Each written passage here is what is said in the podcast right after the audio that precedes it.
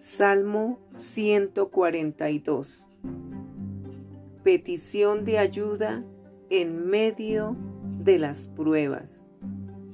Salmo de David.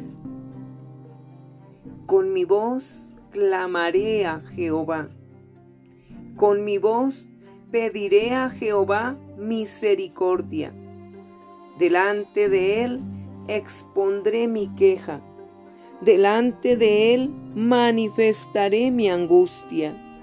Cuando mi espíritu se angustiaba dentro de mí, tú conociste mi senda. En el camino en que andaba me escondieron lazo.